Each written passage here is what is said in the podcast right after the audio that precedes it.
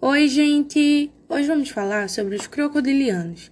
Eles são considerados répteis da ordem Crocodilia, no qual existem 24 espécies vivas e diversos fósseis. São maioritariamente grandes predadores, semiaquáticos, carnívoros e suas diversas espécies alimentam-se de animais como peixes, crustáceos e moluscos e até mesmo aves e mamíferos.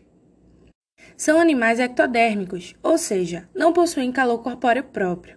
São tipicamente solitários e territoriais, embora possam realizar uma alimentação cooperativa.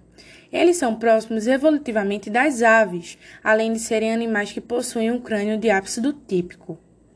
Seu formato do corpo é típico de um tetrápode ancestral, ou seja, com quatro membros, além de realizar a movimentação lateral da coluna, apresentando assim uma cauda achatada em sua lateral, que funciona como um remo. Também tem seus sexos determinados por temperatura e são ovíparos com cuidado com a prole.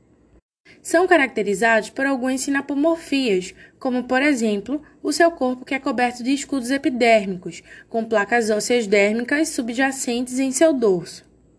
Além de serem dentre o grupo dos répteis os únicos que apresentam um palato secundário, apresentam também um rosto longo com muitos dentes cônicos tecodontes perfurantes.